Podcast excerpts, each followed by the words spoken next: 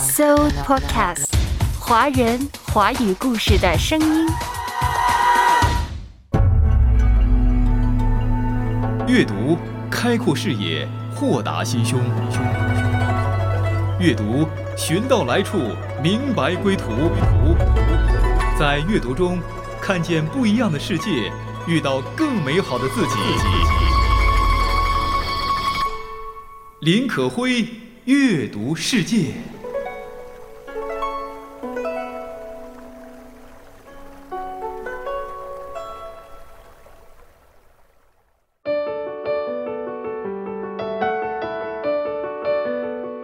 朋友您好，我是可辉，欢迎您走进阅读世界。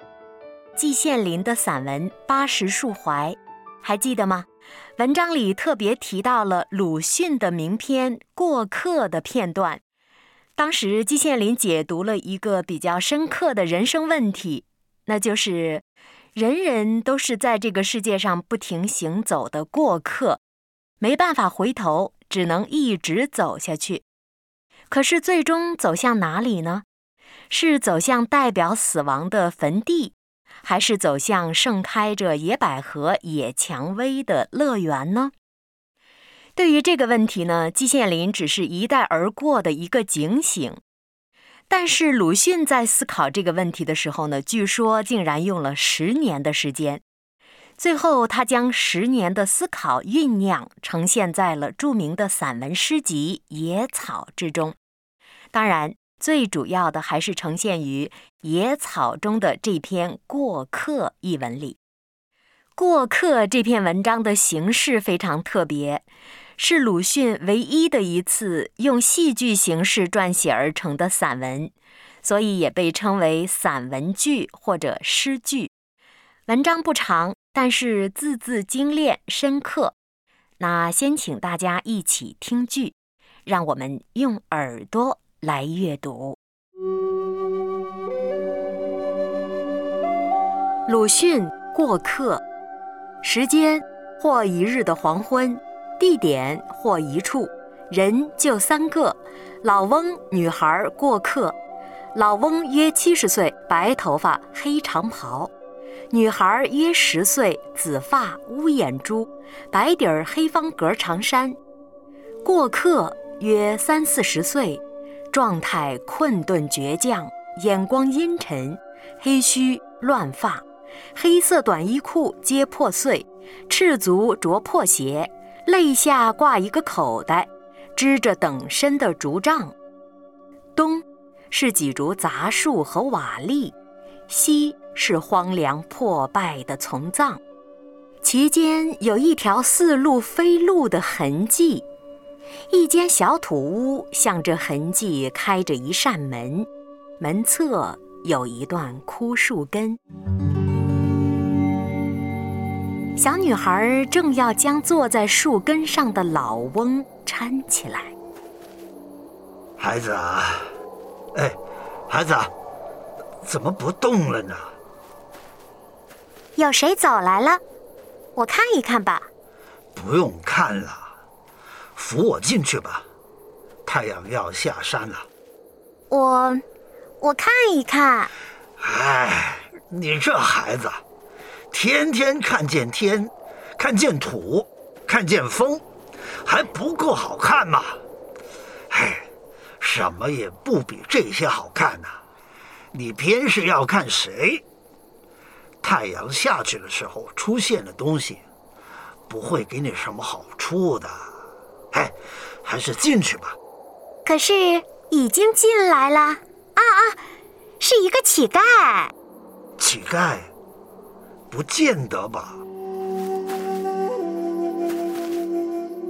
过客从东面的杂树间踉跄走出，暂时踌躇之后，慢慢的走进老翁去。老丈，您晚上好。哦，好，托福，你好吗？老丈，我实在冒昧，我想在你那里讨一杯水喝。我觉得可急了，这地方又没有一个池塘，一个水洼。呃，可以可以，哎，你请坐吧。啊，谢谢。孩子，你拿水来，杯子要洗干净哦。小女孩默默地走进土屋去拿水了。客官，您请坐。哎，您是怎么称呼啊？称呼我不知道。从我还能记得的时候开始，我就只一个人。我不知道我本来叫什么。我一路走，有时候人们也随便称呼我，各式各样，我也记不清楚了。况且相同的称呼也没有听过第二回。哦，那么你是从哪来的呢？呃，我不知道。从我还能够记得的那时候起，我就在这么走。哦，对了，呃，那么我可以问你到哪里去吗？自然可以。啊，但是我不知道。从我还能够记得的时候起，我就在这么走，要走到一个地方去。这个地方就在前面。我单记得走了许多路，现在来到这里了。我接着就要走向那边去。前面，女孩小心地捧出一个大水杯来，递过去。谢谢姑娘。啊，谢谢姑娘，这真是少有的好意，我真不知道该怎样感谢您啊！不要这么感激，这对你是没有好处的。是的，这与我没有好处。可是我现在很恢复了些力气了，我就要前去。老丈，你大约是久住在这里的，你可知道前面是怎样一个所在吗？前面，啊，前面是坟。坟？不不不，那里有许多许多野百合、野蔷薇，我常常去玩，去看它们的。不错。那些地方有许多许多野百合、野蔷薇，我也常常去玩过、去看过的。但是那是坟，老丈。走完了那坟地之后呢？走完之后，那我可不知道，我没有走过，不知道。我也不知道。我单知道南边北边东边，你的来路，那是我最熟悉的地方。也许，倒是与你们最好的地方。你莫怪我多嘴。据我看来啊，你已经这么劳顿了，还不如回转去，因为你前去也料不定可能走完。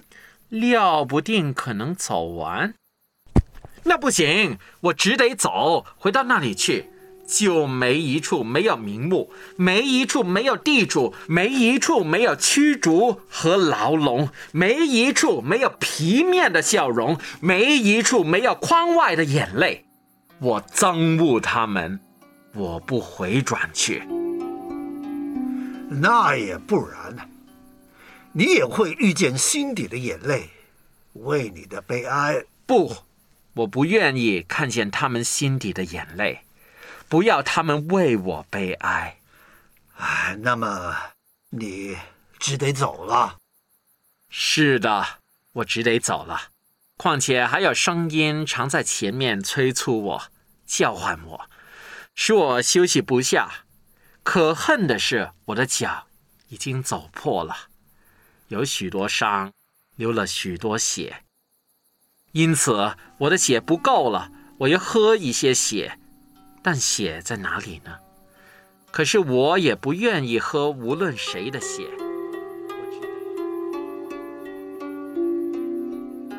那也未必。太阳下去了，我想还不如休息一会儿的好，像我似的。但是那前面的声音叫我走，我知道。你知道？你知道那声音吗？是的，他似乎曾经也叫过我。那也就是现在叫我的声音吗？那我可不知道。他也就是叫过几声，我不理他，他也就不叫了，我也就记不清楚了。哎哎，不理他。哎，不行，我还是走的好，我休息不了。可恨我的腿早已经走破了。给你，这是一片布，裹上你的伤。谢谢谢谢你的布姑娘，这真是真是极少有的好意，这能使我可以走更多的路。啊，我就坐下，把布缠在腿上吧。但是不行，姑娘，还给你吧，还是裹不下。况且这太多的好意，我没有办法感激你。你不要这样感激，这与你没有好处。是的，这与我没有什么好处，但在我这布施是最上的东西了。你看，我全身上可有这样的？你不要当真就是。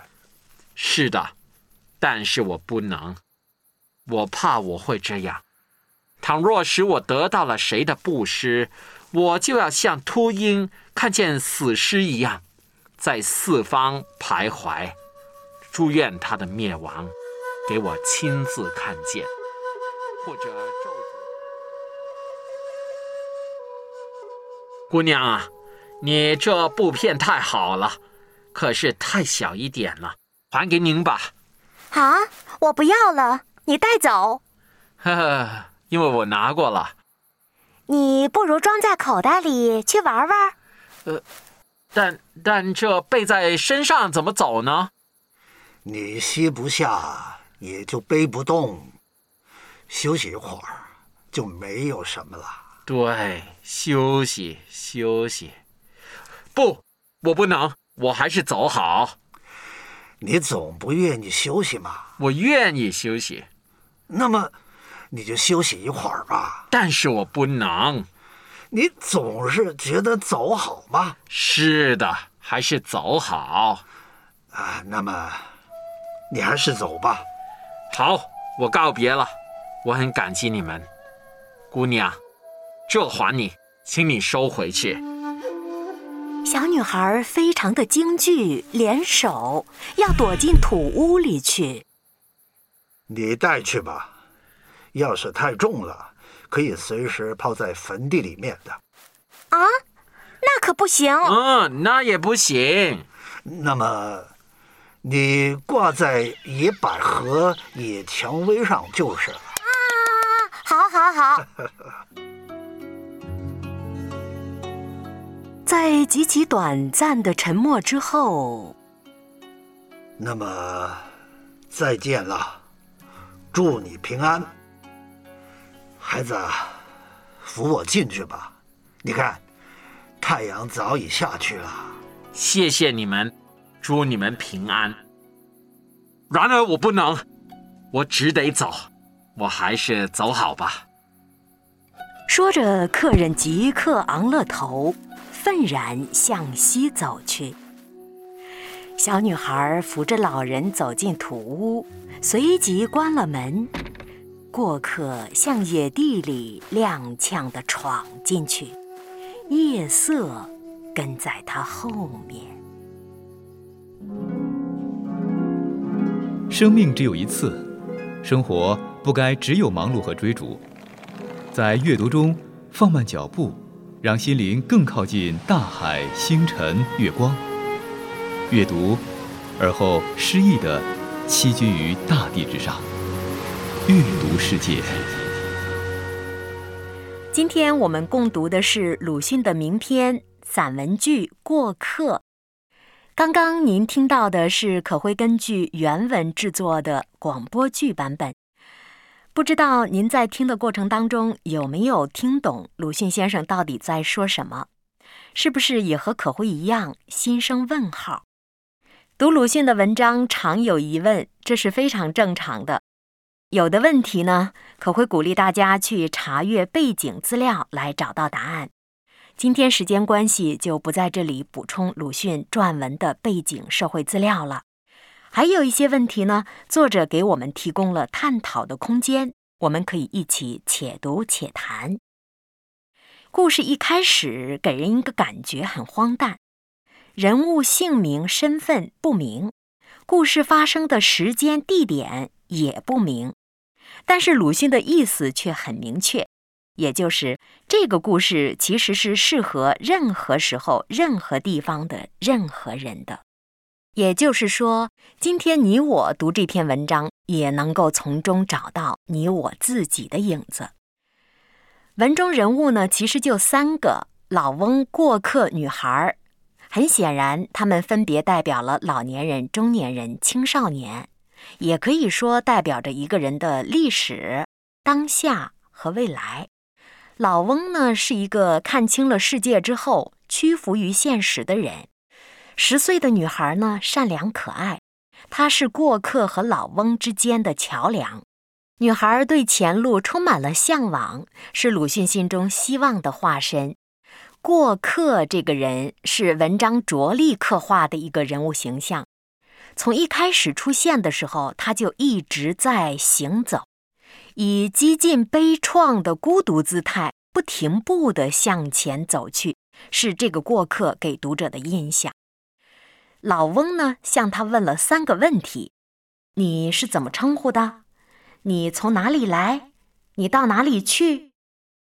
过客的回答令人惊异，四个字儿：“我不知道。”嗯，先说到这儿，我们来看看老翁的三问。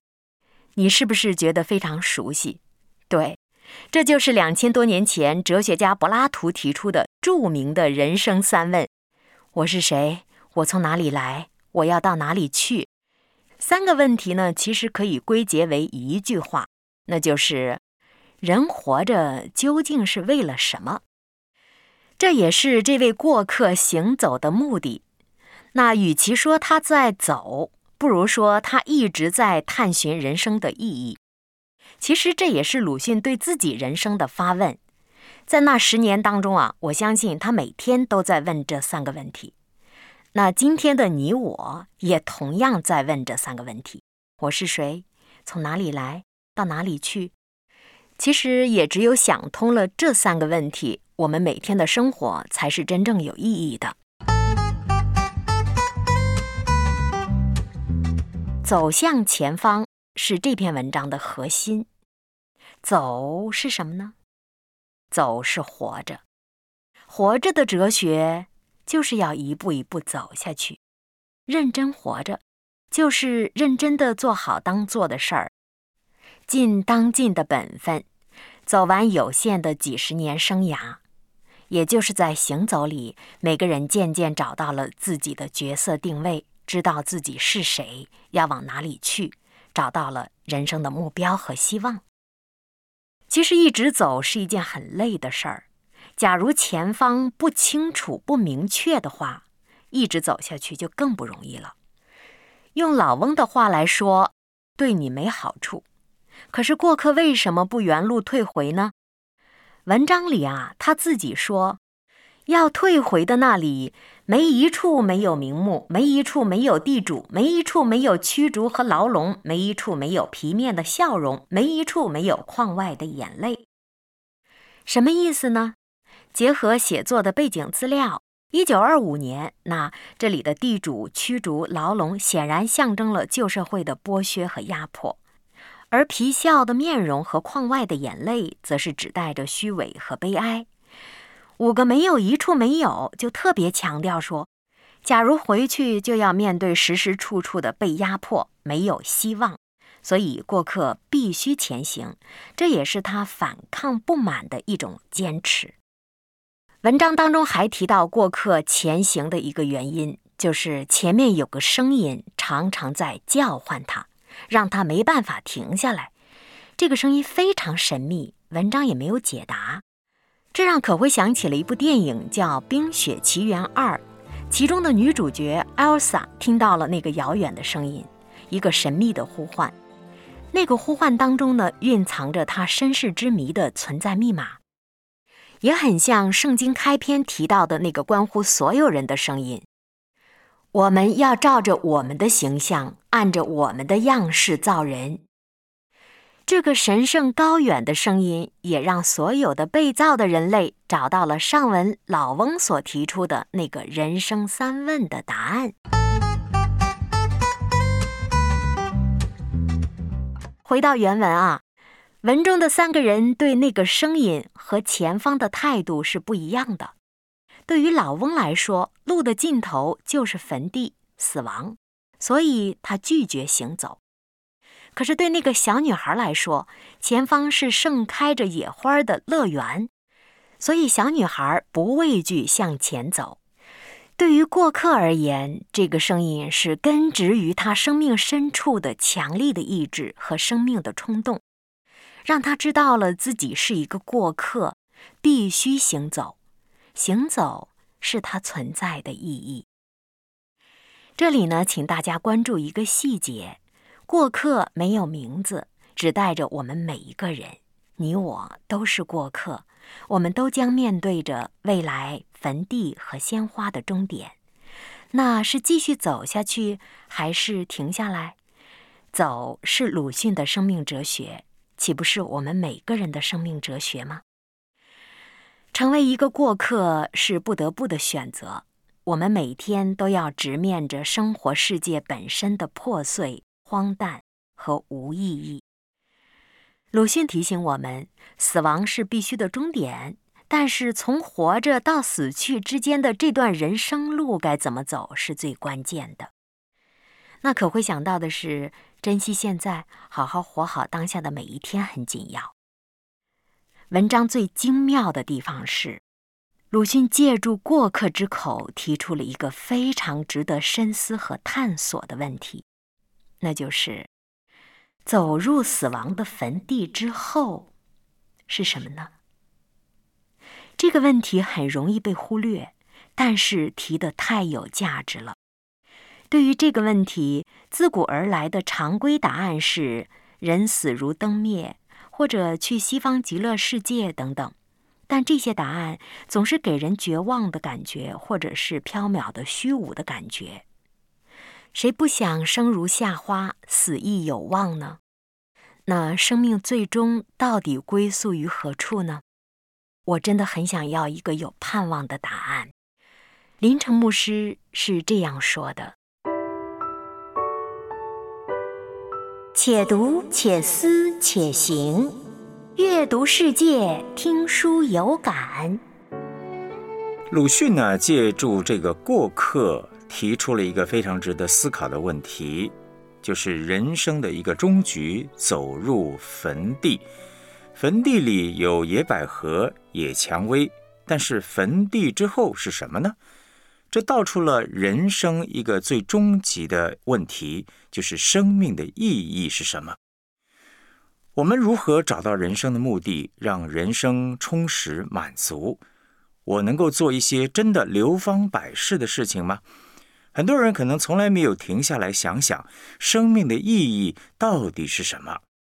可能几年过后回顾往昔，尽管成就了最初的愿望，但是始终。有一种空虚的感觉。当人生的终点走到结束的时候，死亡真的是一个终结吗？死后真的只能够归宿于坟地吗？其实，圣经给了我们另外一个答案，就是永生的盼望。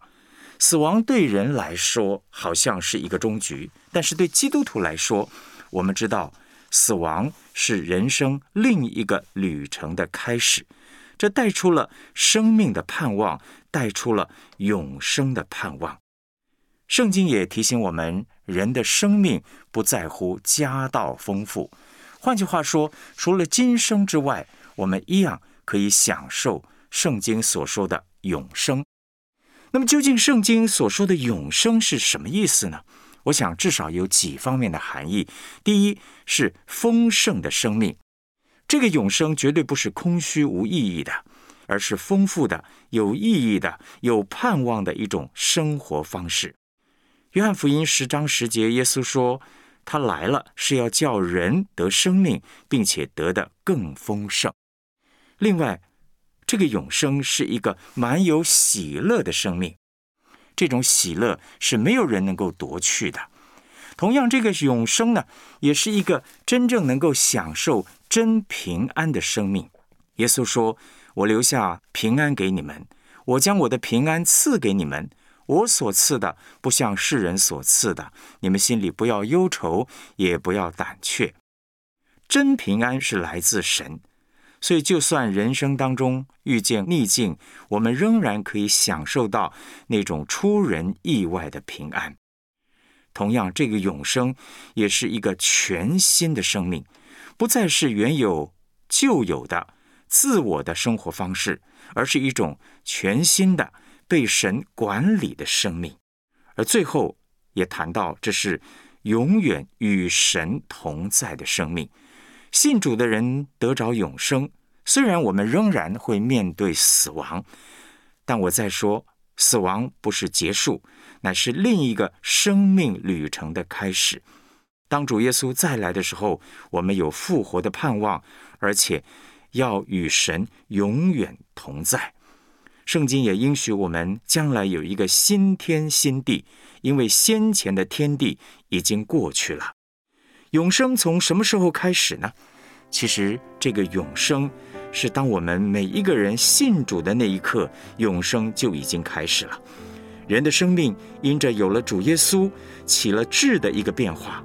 被神的话语，也就是圣经和神的灵更新改变。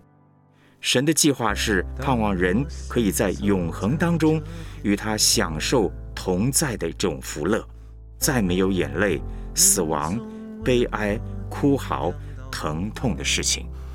我在说，坟墓的背后绝对不是给人一种虚无的绝望感，或是飘渺的迷惘感。乃是一个终极的盼望，也盼望你我都能够享受到真正永生的盼望和祝福。此生的终点在于可盼望的永生，那是一个充满爱的归宿，在那里，光芒穿透黑暗，繁花如绣似锦，那是生命终极的故园。今天节目到这里了，可辉非常感谢您的收听，欢迎您来信和我分享感受，也欢迎您转发节目，我们下周再见。当我行走在这片黑，您总为我点亮道路，前方的路有你伴着我。让我不再感到孤单。我深知我不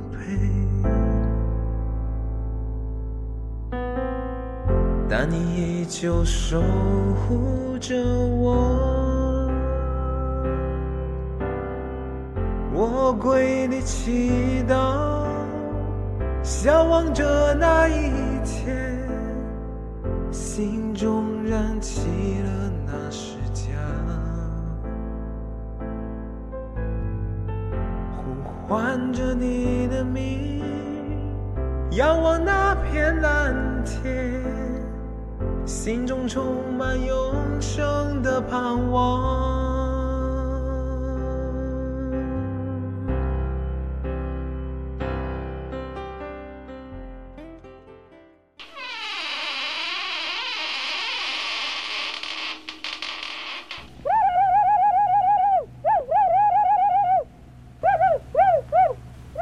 So Podcast，华人华语故事的声音。